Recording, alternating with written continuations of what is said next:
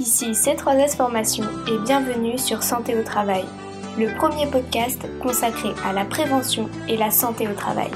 Tu y trouveras des conseils d'experts, des interviews, des retours d'expérience et des cas pratiques. En bref, ce podcast est une mine d'informations sur différents sujets comme les TMS, les RPS, la QVT et bien d'autres, tous plus intéressants les uns que les autres. Alors, bonne écoute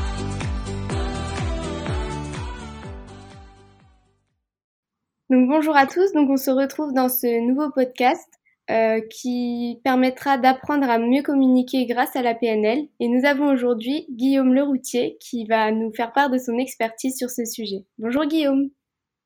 Bonjour Léa. Comment vas-tu? Ça va très bien, je suis très heureux d'être là. Merci pour l'invitation. Et toi, comment vas-tu? Bon, Moi, ça va très bien aussi. Je vais laisser te, te présenter en quelques mots qui tu es et et qu'est-ce que tu vas nous expliquer aujourd'hui?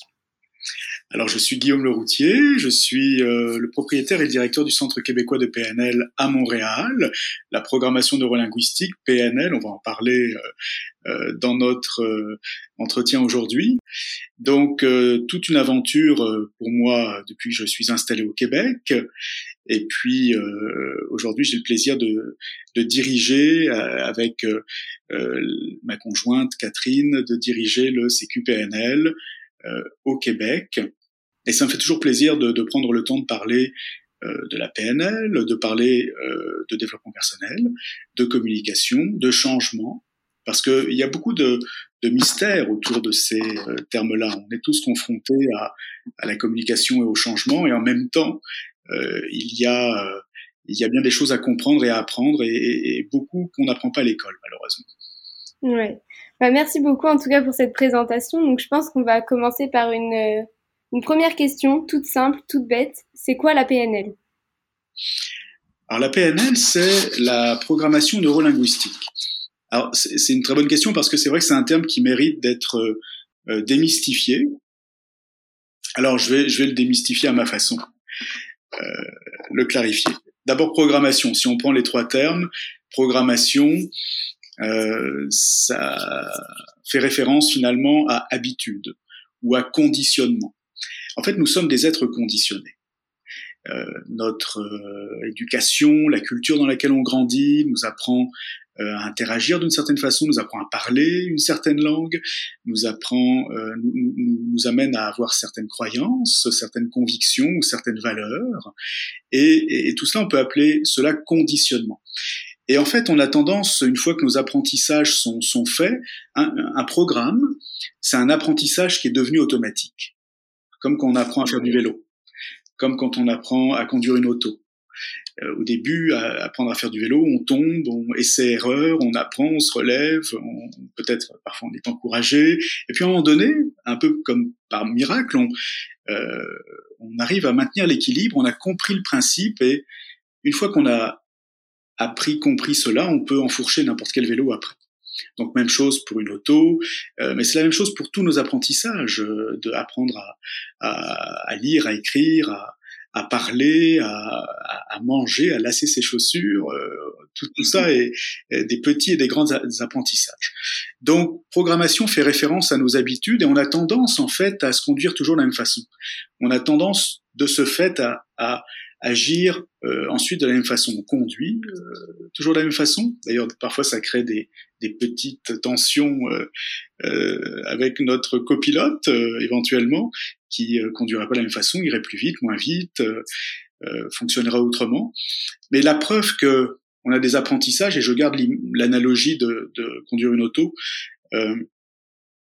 c'est que on n'a plus besoin de penser à, à, tous les éléments qui sont nécessaires pour conduire une auto, pour réussir à la, à la piloter. Euh, on, la preuve, c'est qu'on fait autre chose.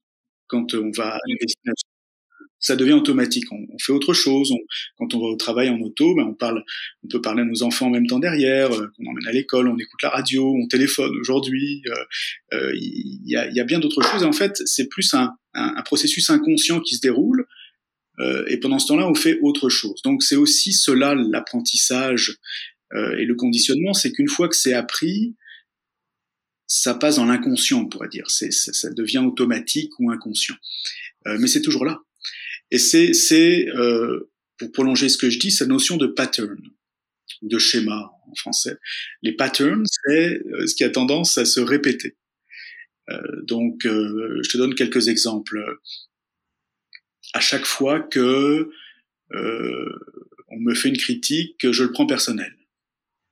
Je donne des exemples qui peuvent concerner plein de monde. À chaque fois que quelqu'un se met en colère face à moi, contre moi, je, je perds mes moyens et je me sens démuni. À chaque fois que euh, on me demande de l'aide, euh, je dis oui.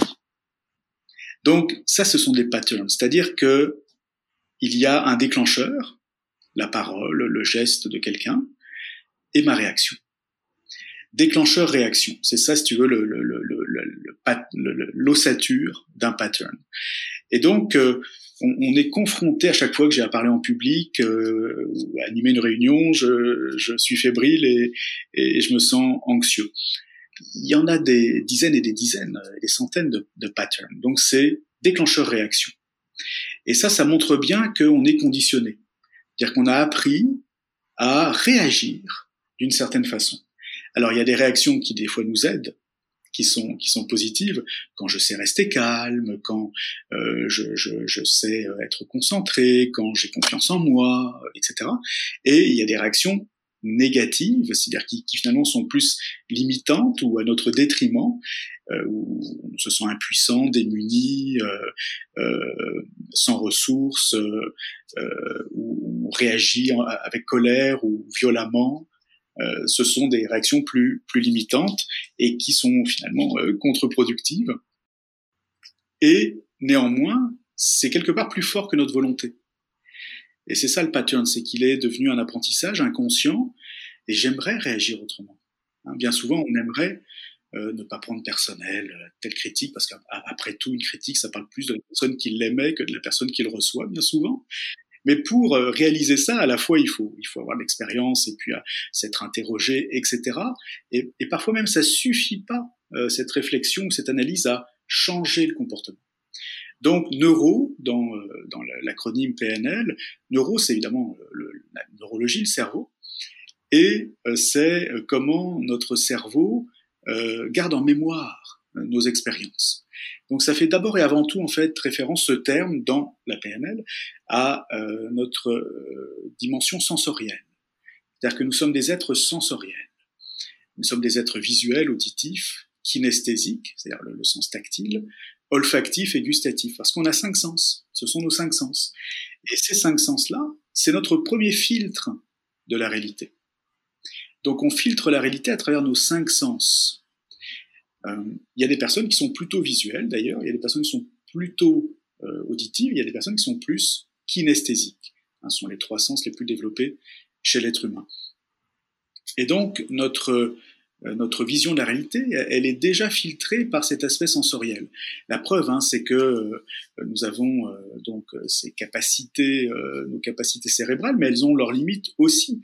On sait tous que les chiens, les dauphins, les baleines captent les ultrasons par exemple. Ben, nous, non. Donc on n'a pas cette information-là, parce qu'on n'a pas la, la, la, la, structure cérébrale pour capter les ultrasons. Hein, les, je crois que les, les, serpents captent les ultraviolets, les abeilles les infrarouges, euh, moins que ce soit l'inverse, mais en tout cas peu importe. Nous, on l'a pas encore développé en tout cas. On l'a pas développé, on n'en a pas besoin, c'est évidemment une question d'adaptation et, et, et, de survie. Mais tout ça pour dire que euh, notre vision de la réalité, elle est conditionnée déjà par notre câblage cérébral. Euh, et, et, particulièrement par nos cinq sens qui sont tous reliés au cerveau. Hein. Euh, tu sais, tu sais qu'on ne voit pas avec, notre, avec nos yeux. On ne voit pas avec nos yeux, on voit avec notre cerveau. Parce que les yeux sont reliés au cerveau par le nerf optique. Donc, et les, les oreilles par le nerf auditif, etc. Donc, toute l'information est transmise au cerveau, c'est ce qui explique qu'on a un système de représentation sensorielle, qui en fait est notre mémoire sensorielle, et euh, ça, ça conditionne déjà euh, notre rapport à la réalité. Notre rapport à la réalité, il est très visuel, très auditif, très kinesthésique, il est olfactif et gustatif aussi. Ce qui est fascinant là-dedans, c'est que ça se reflète, et c'est probablement euh, un des aspects qui a fait connaître la PNL, qui a contribué à la réputation de la PNL, c'est l'aspect linguistique.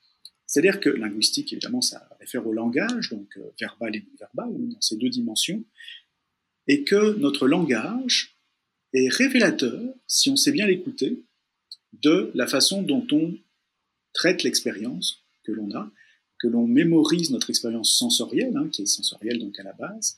Et en fait, dans le langage, je ne sais pas si tu le sais, mais 90% de notre langage est sensoriel. Mm. Euh, voir avec les yeux du cœur, euh, avoir un œil de lynx, euh, jeter un d'œil, être fort comme un bœuf, l'argent n'a pas d'odeur, hein, il y a même des expressions olfactives, ni figue ni raisin, il y a quantité d'expressions dans le langage qui sont sensorielles. En fait, 90% du langage est sensoriel. Alors, quand on sait cela, on va pouvoir être attentif. Et je vais pouvoir écouter comment tu parles. Et pas seulement ce que tu dis, c'est-à-dire le contenu, mais la façon dont tu parles, la forme, la structure. Le non-verbal aussi. Et le non-verbal qui fait partie de, la forme, qui fait partie de la structure de la communication. Et donc, cette dimension, mais déjà dans le langage, le langage a une structure. Donc, tu, vas utiliser des mots plutôt visuels, des fois des expressions, euh, même qui vont être métaphoriques. Hein. Parfois, le langage est tellement sensoriel qu'il en devient métaphorique. Voir la vie en rose, euh, broyer du noir, euh, etc. Écouter son cœur. Ce sont des expressions métaphoriques parce qu'elles sont sensorielles à la base. Et quand on est attentif, quand on connaît cette clé-là, on va écouter le langage de l'autre différemment. Et c'est pas simplement pour le plaisir d'écouter ou de découvrir euh, s'il est plutôt visuel ou auditif ou kinesthésique, mais c'est pour pouvoir mieux s'adapter à lui. Parce que, euh, et je termine là-dessus avec l'aspect linguistique, le, le, langage de l'autre, de mon interlocuteur, il est important parce que si je comprends mieux comment il parle, comment il traite son expérience de, la réalité, je vais pouvoir d'autant mieux aller vers lui ça va être plus facile. En fait, c'est comme si, euh, je prends une petite analogie, si tu pars au Vietnam euh, deux semaines en touriste et pendant, pendant quelques semaines avant, tu as appris les rudiments du vietnamien, et qu'à la première occasion que tu as en arrivant au Vietnam de parler à un vietnamien, tu, tu lui parles dans sa langue, évidemment qu'il va apprécier cela. C'est une façon de créer la communication, c'est une façon de créer le rapport. Et donc, le, ce, ce, cet acte que tu as de, de, de, parler, de lui faire le plaisir de parler dans sa langue, euh, va certainement l'amener à peut-être lui aussi faire des efforts dans ton sens. Et de, un sentiment de proximité en fait entre les deux. exactement un sentiment de proximité. En fait, c'est exactement ça. L'être humain communique d'autant mieux qu'il a des points communs. Et quand on, capte, c'est plutôt inconscient à hein, notre façon de capter les points communs chez, notre interlocuteur. On capte des points communs, euh, sujet d'intérêt, euh, façon de parler, euh, euh expérience de vie qui peuvent être similaires, critères, critères et valeurs qui, se ressemblent. Eh bien, on est d'autant plus en confiance, on est d'autant plus en sécurité aussi, on a d'autant plus envie d'aller vers l'autre, et c'est d'autant plus facile. Et quand on sait cela, ça peut nous permettre de mieux nous adapter. C'est-à-dire faire cet effort-là, qui est l'effort euh, que je n'ai par analogie là, de, de, de, parler la langue de l'autre, et ça, ça, se passe à plusieurs niveaux. Faire cet effort d'aller vers l'autre l'incite à lui, du, du, coup, venir vers plus, et plus inciter aussi à venir vers nous. Donc, qu'est-ce qui se passe? On crée un terrain commun. Et c'est une grande clé de la communication, c'est de créer un terrain commun.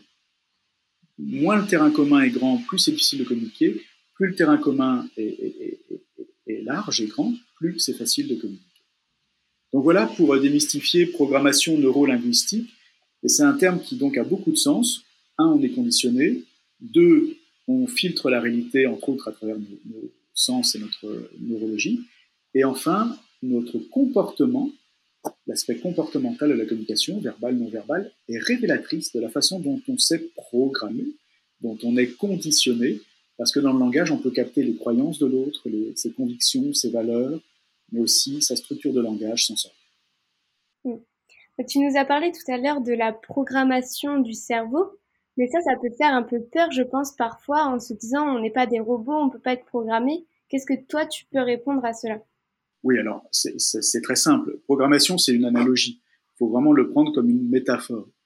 Euh, ça n'a rien à voir avec... Euh, Enfin, ça n'a rien à voir. Euh, L'analogie, elle a été, elle a été prise euh, parce que justement, euh, la, programmation des ordinateurs, c'est des, des, codes, c'est des logiciels. Donc il y a quelque chose qui est, qui est mis en place, alors que la programmation humaine, c'est un conditionnement euh, culturel, un conditionnement de, familial, euh, de la façon dont on, on, apprend les choses. Donc ces apprentissages que l'on fait, qui sont très riches, qui sont vivants, qui sont organiques, contrairement à un ordinateur.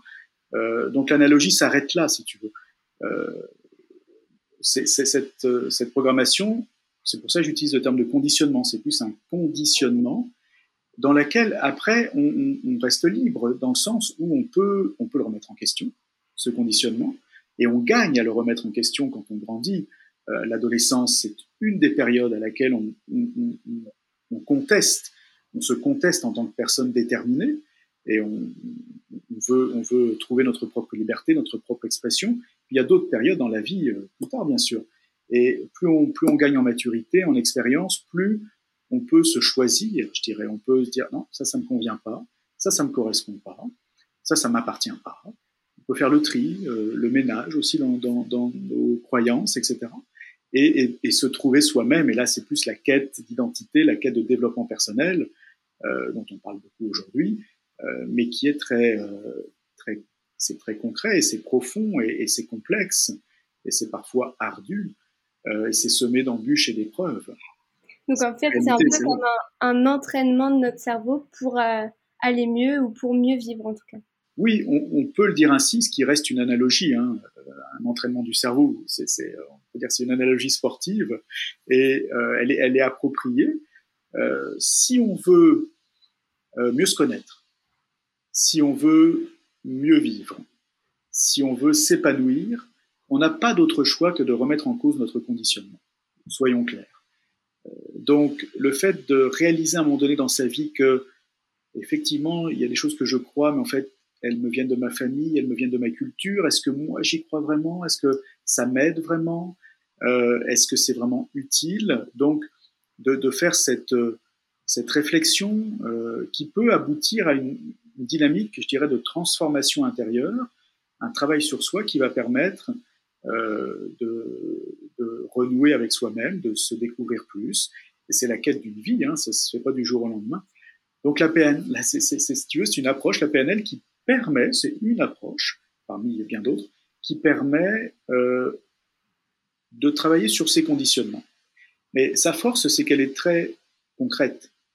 C'est que la PNL, finalement, tente de rentrer dans la, boîte noire. La boîte noire, c'est ce qui n'est pas visible. C'est qu'est-ce qu'on ressent. Justement, le, déclencheur réaction, les patterns dont je te parlais tout à l'heure, euh, il, s'appuie sur quelle croyance, euh, sur quelle conviction, euh, sur quelle stratégie aussi. et donc, tous ces éléments-là sont pas visibles immédiatement. Donc, ils sont dans la boîte noire, dans l'inconscient, on pourrait dire aussi. Et euh, pour pouvoir euh, les transformer, il faut pouvoir aller euh, voir de ce côté-là. Et la PNL est une approche qui nous permet ça. J'imagine qu'il y a des outils euh, pour justement améliorer la façon de voir les choses ou la façon dont le cerveau traite les informations. Est-ce que toi, tu en as Est-ce que tu peux nous expliquer comment ça fonctionne? Oui, tout à fait. Et c'est vrai que la PNL, c'est une boîte à outils. C'est une boîte à outils de la communication et du changement, hein, qui sont vraiment les deux axes, euh, les, deux centres d'intérêt de la PNL, la communication humaine d'une part et le changement d'autre part. Donc, puisqu'on parle plus de changement là, euh, il y a quantité d'outils en PNL parce que la PNL euh, a procédé par modélisation. Donc, elle a modélisé des personnes pour savoir comment elles s'y prenaient réellement concrètement pour réussir ce qu'elle réussissait. Des, alors elle a commencé par des thérapeutes, en fait, euh, euh, modéliser des, thérapeutes parce que c'est des personnes qui euh, étaient capables d'influencer avec positivement, d'influencer avec intégrité, on pourrait dire, d'influencer positivement leurs clients. Donc comment s'y prenait-il La PNL a étudié, observé des, sportifs, des, des, des personnes qui travaillent dans le domaine de la santé, euh, des, euh, artistes, etc. Donc ensuite quantité de, personnes et, l'idée c'est de les modéliser, c'est-à-dire de comprendre en les observant comment elles font ce qu'elles font et puis ensuite en discutant avec elles, en, décortiquant leur, processus d'action, d'interaction. Donc ça aboutit à quantité d'outils comme la synchronisation, comme l'ancrage de ressources, comme le cadre objectif, euh, comme euh, le métamodèle. Donc je peux te dire un mot de, chacun de ces, outils-là. La synchronisation, j'en ai presque déjà parlé en parlant de terrain commun. Hmm. La synchronisation, c'est ta capacité à toi d'adaptation. La synchronisation, c'est la capacité d'adaptation. Je m'adapte à l'autre. C'est comment tu fais pour parler à un petit bébé? On parle à son niveau, ouais, c'est sûr. On se met accroupi, on, on, se met à son niveau, on fait des mimiques, on commence à parler le langage bébé, ça va pas être très long. Et tu sais, on fait ça inconsciemment, on fait ça automatiquement. Et pourquoi on le fait? Parce qu'on sait que c'est comme ça qu'on va capter l'attention du bébé. Mm. Puis si on le fait pas, si on reste dans notre posture d'adulte, etc., il va, il va pas y avoir de connexion. Et, donc on le fait naturellement, donc on s'adapte. Et c'est le même exemple que je te donnais euh, tout à l'heure d'aller à l'étranger, parler la langue de nos interlocuteurs, la langue locale, c'est cet effort d'adaptation. Donc la synchronisation, quand on est conscient euh, de son pouvoir, on peut l'utiliser consciemment. Entre autres, en adoptant justement, par exemple, euh, des termes plus visuels si euh, ton interlocuteur ou ton interlocutrice est plutôt visuel. Des termes comme voir, imaginer, projeter, flou, net, clarifier, éclairer ma lanterne, sortir, voilà la lumière au bout du tunnel, euh, etc. Sortir d'une situation euh, euh, noire. Il y a quantité d'expressions visuelles dans le langage. Si ton interlocuteur est visuel, autant t'adapter à lui. Ça va en fait, tu vas capter son attention. Donc, je précise tout de suite, la synchronisation, ça ne nous amène pas à devenir quelqu'un d'autre. On ne devient pas quelqu'un d'autre parce qu'on s'adapte. On s'adapte pour créer un terrain commun, pour capter l'attention de l'autre. Parce que si on capte pas l'attention de l'autre, il n'y en a pas de communication. Ouais, ça permet aussi peut-être de mieux se faire comprendre par l'autre. Bien sûr. et donc, son attention est captée. C'est exactement ça. On est mieux compris. Donc, du coup, il a envie de plus d'échanger avec nous, euh, de nous comprendre aussi. Un terrain commun commence à se constituer. Euh, donc, la synchronisation, c'est euh, quelque chose qui est naturel dans la communication humaine et qu'on peut utiliser plus consciemment. Alors, c'est surtout utile quand la communication est difficile. Parce que quand elle est facile, ça sert à rien, puisqu'elle est facile. Donc, euh, on n'a pas besoin de se poser mille questions. Mais quand elle est plus difficile, une négociation, un conflit, euh, des intérêts divergents, là, euh, quand la communication n'est pas facile entre un parent et son adolescent, par exemple, entre un, un, patron et un employé, il y a plein de situations qui peuvent être plus délicates à certains moments, eh bien c'est là que c'est utile de faire l'effort. Mais si on n'a pas d'outils pour faire l'effort, on est, on est un peu euh, démuni. Mm. Donc il faut des outils. En fait, la communication, ça s'apprend. Bien que nous soyons des communicateurs nés, parce qu'on est tous nés avec la capacité à communiquer, l'élan euh, est, naturel. On ne peut pas ne pas communiquer d'ailleurs. Hein. On, est, constamment dans le bain de la communication. Euh, c'est très utile de s'outiller, de s'équiper, d'apprendre la communication pour euh, être plus, d'abord plus à l'aise, avoir plus confiance en soi, euh, pouvoir s'affirmer aussi. Hein, L'affirmation de soi, ça fait partie de la dynamique relationnelle. Dans un conflit, qu'est-ce qu'on défend? Quels sont mes besoins? Quelles sont mes valeurs? Quelles sont celles de l'autre? Où est-ce qu'on est divergent? Où est-ce qu'on se, rassemble? Tout ça est important dans, dans euh, une situation conflictuelle, par exemple. Donc, c'est là que les, outils sont utiles. Alors, il y, en a d'autres, l'ancrage de ressources, euh, je ne sais pas si tu veux que je l'explique aussi. Bah, je veux bien, oui, justement, que tu nous expliques un peu euh, rapidement, en tout cas, les, principaux euh, besoins et ce que les outils permettent aussi finalement de, de, faire et d'aider dans la communication. Oui, donc c'est cet aspect d'être équipé en communication qui nous permet de gérer d'autant plus de situations variées. En fait, plus on a d'outils, plus on peut euh, gérer des situations variées, parler en public, euh, animer des, réunions au travail, des réunions stratégiques, euh, euh parler à son adolescent, passer des messages euh, entre, entre conjoints dans un couple. donc il y a tellement de situations variées de communication dans, la vie, que plus on a d'outils, plus ça va être facile de, finalement de bien naviguer dans ces situations-là. Alors, je viens de parler de la synchronisation, mais je peux parler aussi de l'ancrage de ressources. L'ancrage, c'est une des belles découvertes de la PNL. En fait, elle a mis, le doigt sur un phénomène qui est le phénomène d'association. C'est-à-dire qu'on relie les choses entre elles. Hein Qu'est-ce que tu fais quand euh, tu vois le, le feu orange euh, sur la route? Tu appuies sur le frein. Enfin, normalement, il y en a qui accélèrent. normalement, il faut appuyer sur le frein. Quand on voit le panneau stop, euh, on, met le pied sur le frein. C'est étonnant le pouvoir de cette lumière ou de ce, ce, panneau, en fait, qu'il a sur nous, parce qu'on sait que c'est un signal pour. Donc, en fait, tu vois, déclencheur, réaction. Mm. Et euh, c'est la même chose si euh, quelqu'un te tend la main, tu lui tends la main en retour pour se saluer. C'est le code de, se saluer. donc, en fait, prends ces, ces exemples simples pour montrer que il y a un déclencheur, il y a une réaction, on associe les choses entre elles. Euh, il y a des encres, ça ce sont des encres visuelles que je te donne, hein. euh, il y a des encres olfactives, par exemple. Je, te donne un exemple personnel d'ailleurs. Euh, lorsque j'avais 14 ans, je vivais à la campagne, dans la Sarthe, et c'est une époque heureuse pour moi, c'est des souvenirs heureux parce qu'autour de 14 ans, là, mon père, me on avait un assez grand terrain, me laissait euh, euh, tondre la pelouse. Et euh, j'adorais faire ça et qu'il me fasse confiance pour, et puis c'est un bel environnement, etc. Donc à chaque fois, et tu sais, le, quand on tond la pelouse au printemps, là, euh, après l'hiver, l'herbe coupée, oui. exactement, l'odeur de l'herbe coupée. Et je dois dire qu'au Québec, c'est particulièrement fort parce que comme c'est l'hiver qui disparaît, la neige qui disparaît, la, végétation qui reprend ses droits, dès qu'au mois de mai à peu près on, on coupe ici les, pelouses, euh, les terrains d'herbe, euh, il y a cette odeur qui, euh, se dégage. cette odeur, c'est exactement celle que, je sentais à 14 ans. Et à chaque fois, donc depuis, depuis 40 ans presque maintenant, 35-40 ans, à chaque fois, chaque année que je sens l'odeur de l'herbe tondue, ça me rappelle quand je vivais à la campagne et je me sens bien. C'est mmh. des souvenirs heureux, c'est un sentiment de bonheur.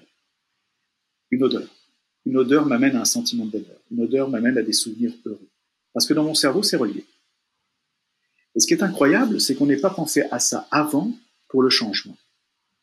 Et en fait, la PNL, quand euh, les fondateurs, Richard Bandler et John Grinder, qui sont des universitaires américains euh, qui étaient à l'université de Santa Cruz en Californie, ont euh, fait leur travail de modélisation. Je t'ai dit qu'ils ont commencé par les thérapeutes.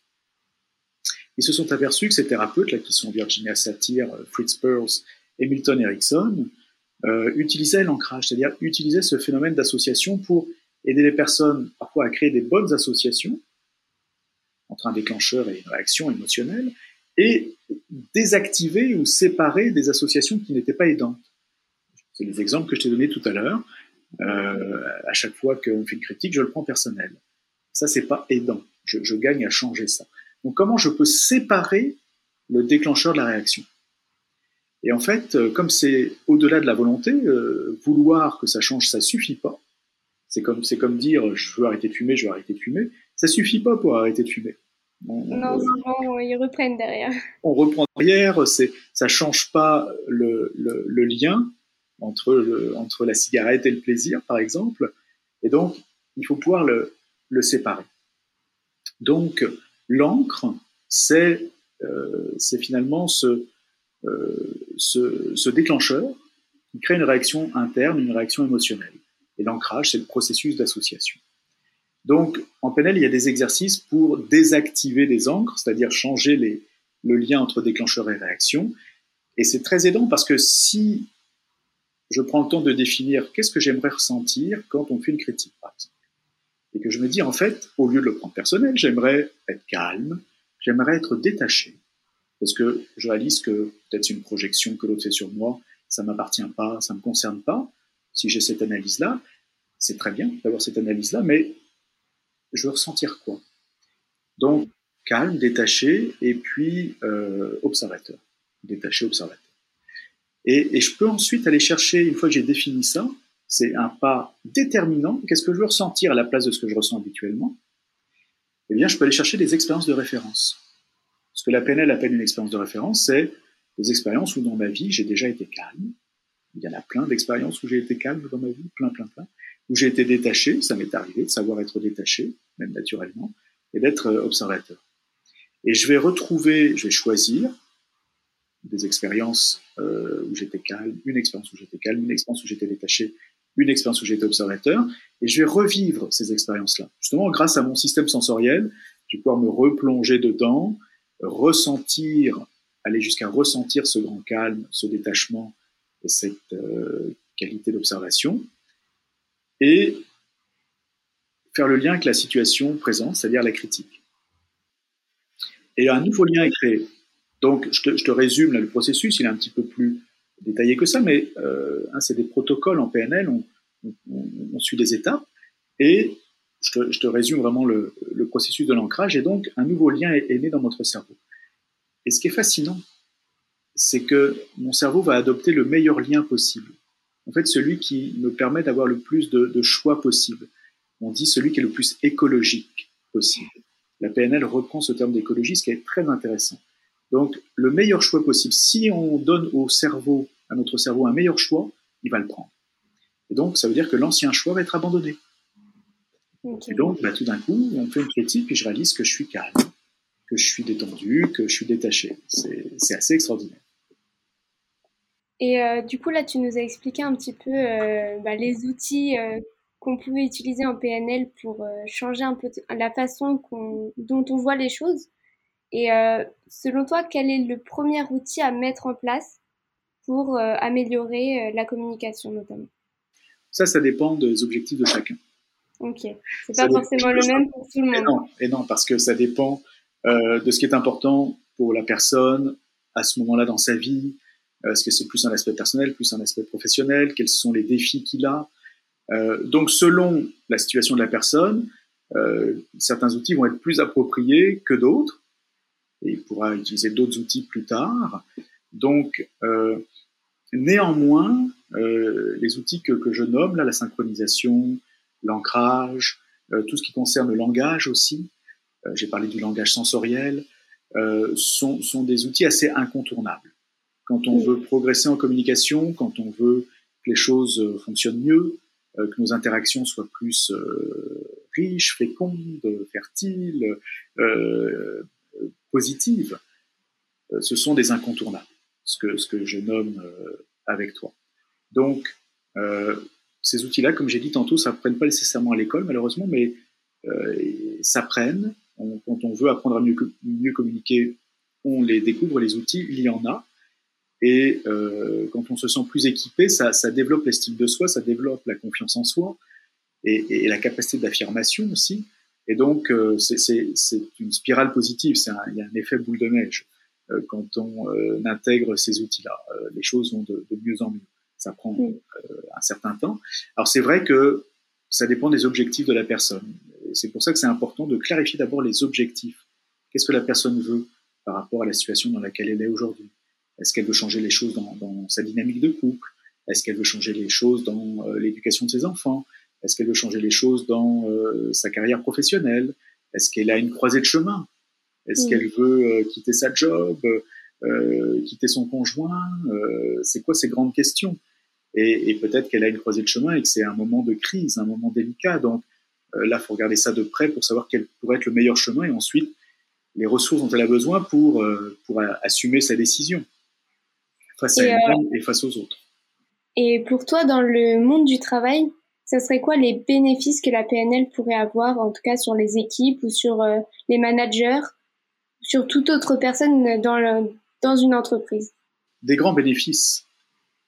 Parce que un, manager qui euh, manque d'outils va très vite se sentir et être limité dans certaines situations. Quand il va avoir à, à passer un message délicat, à gérer les résistances, à euh, gérer des tensions relationnelles, voire des conflits, euh, à justement euh, amener l'entreprise à un autre niveau. La communication est au cœur de tout ça. S'il sait mal communiquer, s'il euh, il communique pas trop peu, s'il communique mal, c'est-à-dire en ne s'adaptant pas à la réalité des autres, en ne se mettant pas dans leurs souliers à aucun moment, en euh, pensant que le, il va dire quelque chose et que le monde va le suivre comme par magie, ça, ça, il va frapper des murs très vite. Donc, toute personne en position de responsabilité euh, dans une organisation, qu'elle soit petite ou grande, une PME ou une grande entreprise ou une multinationale, ça ne change rien quelque part. Euh, ça, ça, suppose d'être outillé. Donc, tous les outils de la PNL, euh, comme on est au cœur de la communication, de la compréhension de la communication, de l'étude de la communication avec la PNL, et c'est pour ça que la PNL s'est diffusée dans le monde entier, hein, depuis elle existe maintenant depuis 45 ans à peu près, et euh, elle s'est diffusée euh, dans de nombreux pays parce qu'elle est très concrète, parce qu'elle fournit des outils.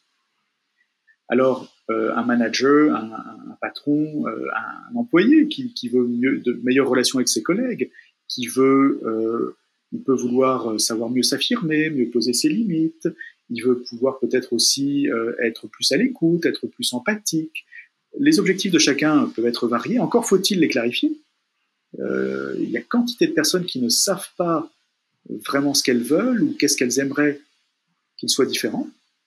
Alors, c'est à partir de là qu'on peut évoluer. Est-ce que je sais ce que j'aimerais qu'il soit différent? Dans mon environnement professionnel, par exemple. Euh, alors, euh, j'ai une part de responsabilité. Si je définis ce que je veux de différent, ce que je veux de plus, ou un peu de plus, ou un peu de moins, eh bien, euh, j'ai non seulement la responsabilité de le définir, mais ensuite de, le dire aux autres, ensuite de l'assumer, de, l'expliquer. Et donc, il y, a, y, a, une vraie part de responsabilité dans la communication. On ne peut pas juste tout le temps accuser les autres, accuser l'environnement qu'il fonctionne mal, que ça va pas, devrait faire autrement. Si on, est constamment là-dedans, là-dedans, on est dans une position de victime en fait. Alors la PNL est vraiment une approche qui nous amène à être proactif, à assumer notre responsabilité dans ce qui se passe euh, dans notre vie et d'assumer les changements qu'on souhaite aussi. Donc ça demande quand même euh, une, volonté, ça, demande une détermination. Et puis plus on, intègre des, des, outils, en effet, plus on intègre des, des façons d'être et de faire, plus euh, les résultats euh, se manifestent rapidement. Et c'est ça qui est extraordinaire, c'est que euh, on obtient des résultats euh, rapidement parce que contrairement à ce qu'on pense parfois, si je prends une, relation, donc deux personnes, euh, il suffit qu'il y ait une des deux personnes qui bouge, c'est-à-dire qui tout d'un coup euh, parle différemment, présente les choses différemment, se présente autrement, vit les choses autrement, euh, se met plus dans les souliers de l'autre, etc., fait des demandes claires, eh bien l'autre est obligé de bouger. Donc tout mouvement entraîne un autre mouvement. Et euh, ça, c'est une, loi, on pourrait dire, humaine, systémique. Et euh, donc, quantité de bénéfices pour les managers, pour les dirigeants, pour toute personne euh, qui est euh, dans une organisation, dans une entreprise, hein, qui par définition est, complexe. C'est un ensemble d'interactions complexes. donc on gagne à s'équiper et ça fait une différence. En fait, c'est la petite différence qui fait la grande. Ok. Et euh, imaginons, on essaye d'améliorer notre communication par la PNL. Est-ce que si on utilise un outil d'une mauvaise façon, est-ce qu'il y a un risque que ça soit néfaste et que ça fasse l'effet inverse? Oui, c'est comme ça qu'on apprend. euh, oui, bien sûr, on peut, on peut en faire trop. Euh, on peut vouloir trop se synchroniser, euh, trop s'adapter, se, se suradapte. Et puis on apprend, parce que peut-être la réaction de l'autre va nous, va nous montrer qu'on est allé trop loin, que ça n'a pas été efficace. Tout outil, tu prends n'importe quel outil, un marteau, est à manier avec, euh, avec euh, discernement. et on peut, on peut mal l'utiliser. Donc, c'est pas l'outil qui compte, c'est l'utilisateur. Et c'est là où, d'ailleurs, l'éthique de la PNL est très claire. C'est-à-dire que l'utilisateur est responsable, responsable d'apprendre. Tout le monde a le droit de faire des erreurs, on fait des erreurs, on est humain. Quand on apprend nos erreurs, par contre, on progresse.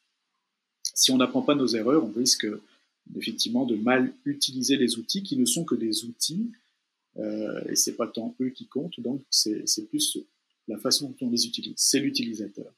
Alors, tous les outils de la PNL, qu'ils soient au niveau du langage, qu'ils soient au niveau du changement, sont puissants, hein, sont tout à fait percutants, sont efficaces à condition de les utiliser avec qualité, discernement et, parcimonie. Ok, parfait. Bah, je pense qu'on a bien compris en tout cas l'intérêt euh, bah, de se former en PNL pour connaître ces outils et s'améliorer. Est-ce que toi, tu aurais une anecdote où justement tu as utilisé un outil ou plusieurs outils de PNL et qui a euh, fondamentalement changé une situation ou, même peut-être ta vie, j'en sais rien?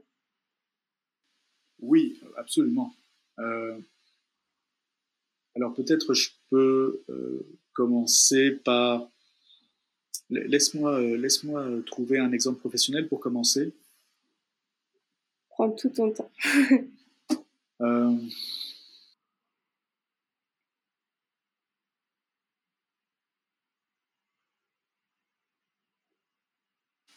j'en ai plusieurs qui me viennent.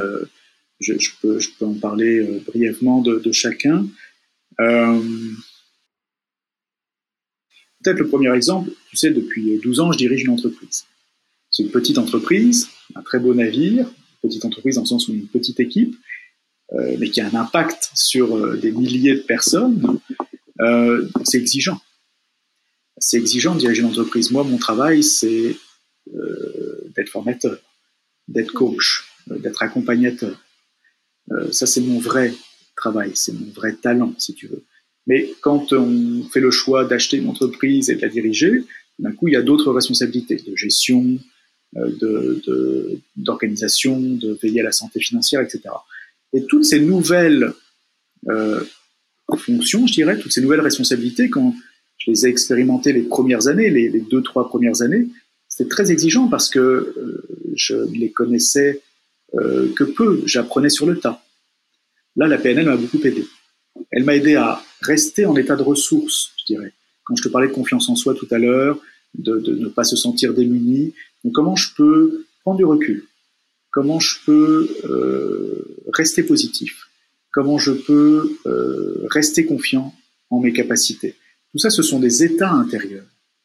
Et la PNL, c'est une approche qui nous amène à, être responsable par rapport à nos états intérieurs.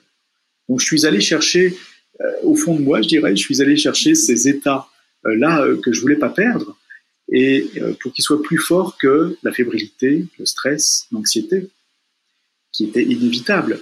Donc ça, c'est venu compenser, c'est venu apaiser mes, mes peurs, c'est venu apaiser mes, mes inquiétudes, et j'ai pu, si tu veux, garder le cap. J'ai pu euh, continuer à, à garder la, la, main sur le gouvernail du navire.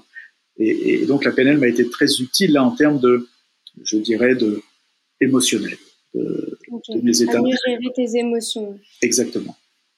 À être dans les bons états internes. Parce que quand, c'est un peu comme un sportif, hein. euh, j'ai travaillé avec des sportifs il y, a, de nombreuses années et tout sportif de haut niveau, euh, ne serait-ce qu'intuitivement, sait que l'état interne dans lequel il est, en compétition, au moment de la compétition, au début de la compétition, détermine largement les résultats qu'il va obtenir. Que s'il est calme, s'il est concentré, s'il est relâché, par exemple, ça c'est trois grands états que les, les tout grands sportifs, euh, tout passionnés de sport ressent, il a des chances de bien performer. S'il est trop fébrile, s'il est trop stressé, s'il est trop anxieux, il a des chances de, moins performer ou de se planter. Donc intuitivement, les, sportifs, donc je le prends par analogie, euh, ont, cette conscience-là, ont cette intuition-là. Donc j'avais cette intuition en prenant en main le CQPNL, euh, qu'il fallait que, que, je puisse réussir à être dans les bons états intérieurs pour mieux gérer euh, les, les, inquiétudes, les peurs, les doutes qui sont inévitables et humains. Autre expérience personnelle, euh, toujours euh, dans le domaine professionnel, euh, depuis quelques années, je suis devenu conférencier. Donc cet aspect-là, c'est une nouvelle corde à mon arc, si tu veux. Donc le fait d'animer des conférences, c'est un autre travail, c'est une autre exigence.